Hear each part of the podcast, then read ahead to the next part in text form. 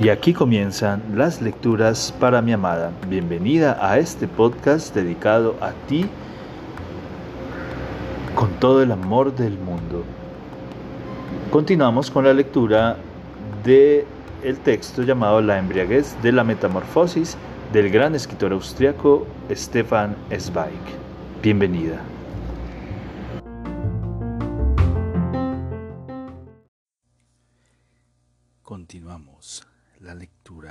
De La embriaguez de la metamorfosis del maravilloso escritor austriaco Stefan Zweig.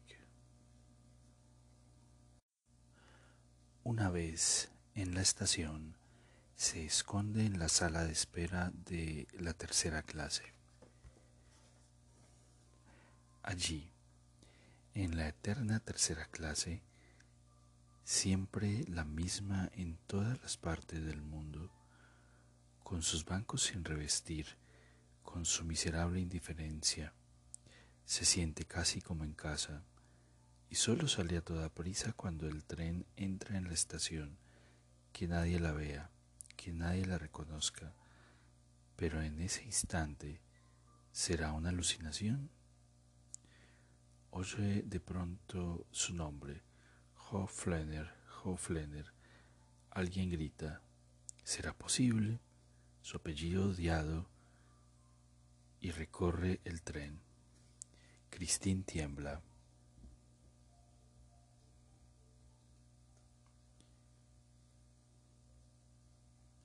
Querrán burlarse de ella a modo de despedida. Pero el grito se repite con toda claridad, de suerte que saca la cabeza por la ventanilla. Allí está el portero y agita en la mano un telegrama. Le pide perdón que el despacho llegó anoche, dice, pero el portero de noche no sabía qué hacer con él, pues hasta ahora no se ha enterado de que la señorita se marchaba. Cristín abre el telegrama. Repentino empeoramiento. Venga enseguida. Fuchstaller. En eso el tren se pone en marcha y todo ha pasado, todo.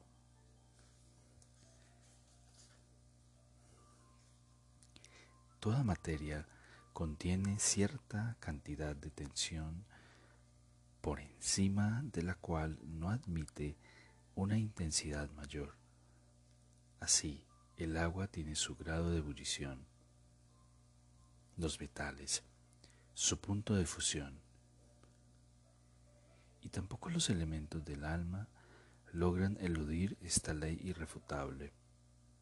La alegría puede alcanzar un grado tras el cual cualquier añadido resulta imperceptible y otro tanto ocurre con el dolor, la desesperación, el abatimiento, el asco y el miedo. Una vez llena hasta el borde, la vasija interna no admite ni una gota más de mundo. Por eso, Christine no siente ningún dolor al leer el telegrama. En la superficie de la conciencia sabe claramente que debería asustarse, alarmarse y preocuparse. Pero a pesar de esta intervención del cerebro despierto, el sentimiento no funciona, no toma nota de la comunicación y no contesta. Es como si, es como cuando el médico clava una aguja en una pierna mortificada. El enfermo ve la aguja, sabe perfectamente que es puntiaguda y que está ardiendo.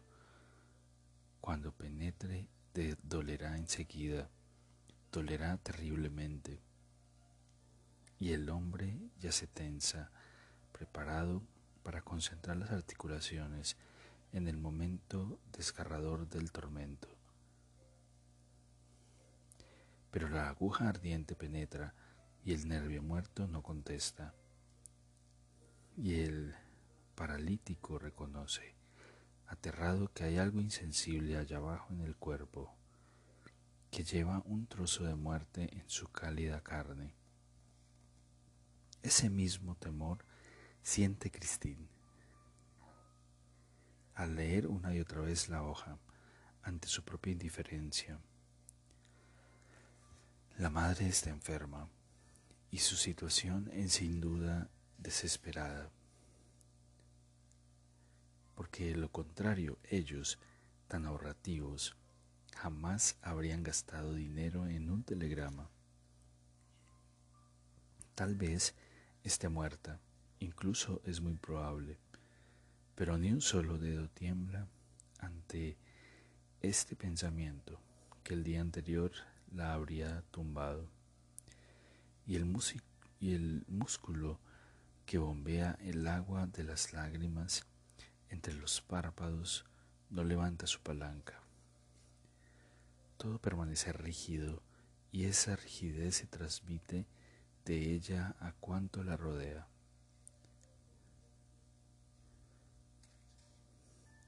No percibe que el tren corre marcando el compás debajo de ella, ni que hay hombres de mofletes colorados sentados, comiendo embutido y, y riendo en el banco de madera frente a ella, ni que las rocas se alzan y se agachan una y otra vez al otro lado de la ventana para convertirse en colinas floridas. Y bañan sus pies en torrentes blancos como la leche alpina. Todas estas vistas, vividas en el viaje de ida como una creación llena de vida y estimulante para los sentidos, se alza ahora rígidas ante sus ojos igualmente inmóviles. El cuerpo solo siente algo cuando el funcionario encargado de revisar los pasaportes la espabila con su importunidad. Siente el deseo de beber algo caliente, algo que descongele un poco el frío intenso y terrorífico, que relaje la garganta atascada y aparentemente hinchada, de tal modo que pueda respirar por fin y sacar todo con un suspiro. Se dirige al bar y bebe una taza de té bien caliente con ron. La bebida penetra en la sangre y anima hasta las células rígidas arriba en el cerebro, recupera la capacidad de pensar y enseguida recuerda que debe telegrafiar a casa para anunciar su llegada. Ahí mismo, a la derecha, dice el portero, y añade que hay tiempo suficiente. Christine busca la ventanilla. El vidrio está bajado. Llama.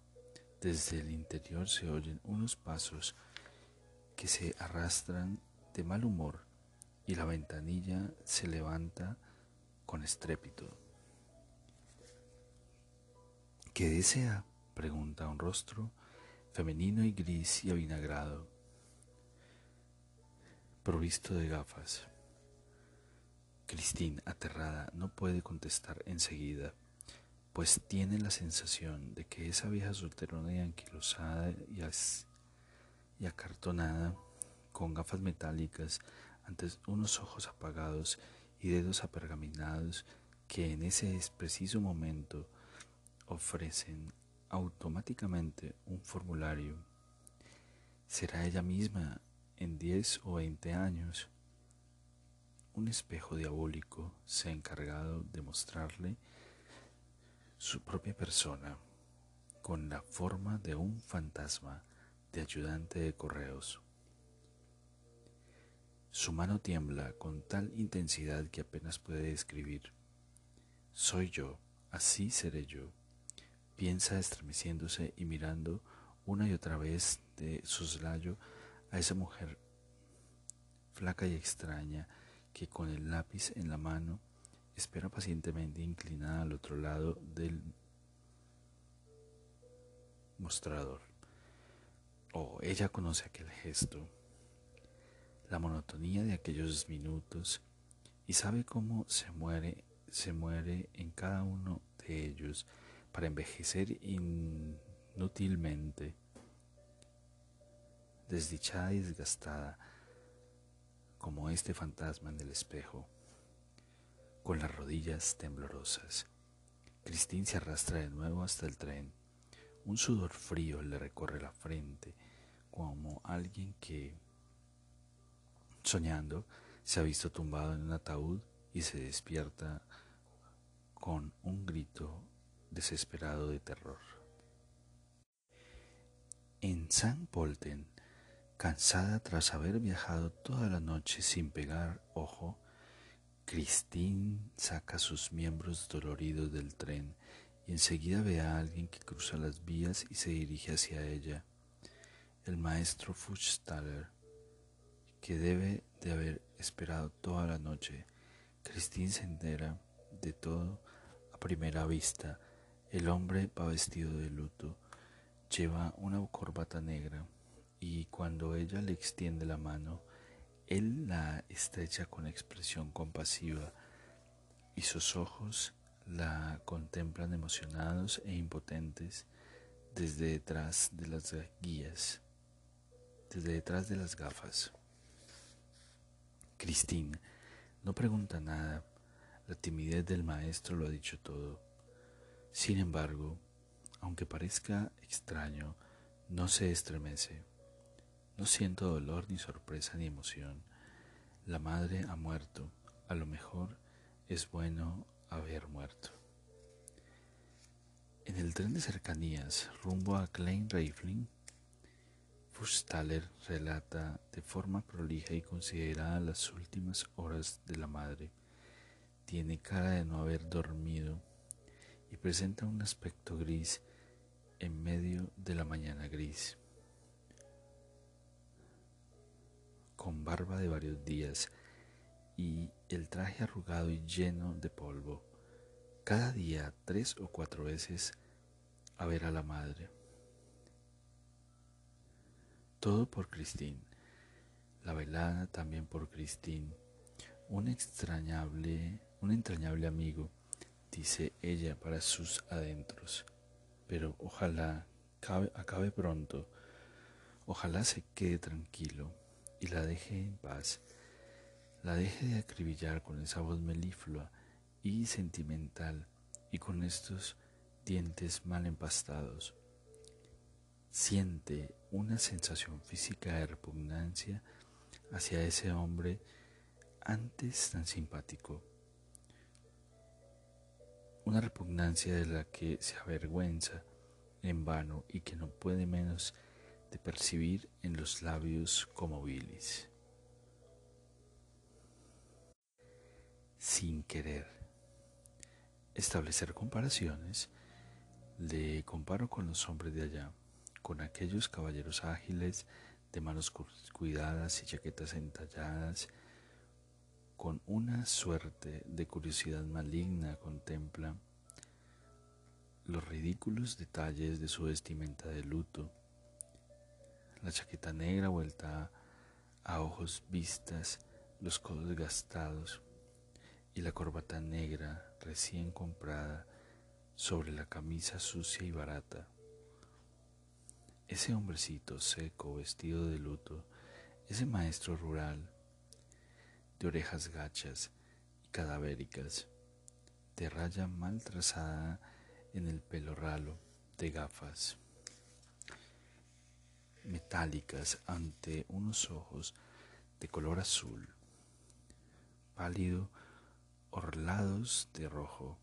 Le parece de pronto un pequeño burgués insoportable, ridículo a más no poder, con su cara de musaraña pergaminada sobre el cuello de celuloide amarillo y arrugado. Y es que y este quería etcétera. Nunca, piensa Christine, jamás imposible entregarse o dejarse tocar por la ternura indigna, la imposible entregarse o dejarse tocar por la ternura indigna, pusilánime y temblorosa de este candidato a párroco disfrazado. Imposible. La, mera idea le provoca a tal náusea que está a punto de vomitar. ¿Qué le pasa? Se pregunta Fustaller, por preocupado. Se ha percatado de que una repentina convulsión recorre el cuerpo de Christine. Nada, nada, solo estoy cansada. Ahora no puedo hablar ni escuchar. Christine se reclina y cierra los ojos. Se siente mejor apenas deja de verlo y de oír esa voz blanda, consoladora e insoportable precisamente por su humildad. Es una vergüenza, piensa ella. Es tan bueno conmigo que me supera. Nunca más una persona así, nunca más hombres como él. Jamás. El párroco suelta un sermón rápido junto a la tumba abierta, pues la lluvia cae densa y vertical. Impacientes, con las palas en la mano, los sepultureros pisotean el barro grueso. El chaparrón se torna más intenso. El sacerdote se da cada vez más prisa. Por fin pasa todo, todo.